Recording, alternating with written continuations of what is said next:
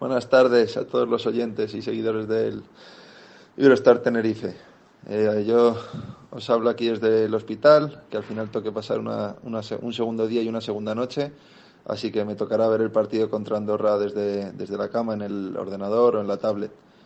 bueno, eh, la operación salió todo bien y, ya bueno, esperando a que me den el alta para poder irme a casa y empezar a trabajar.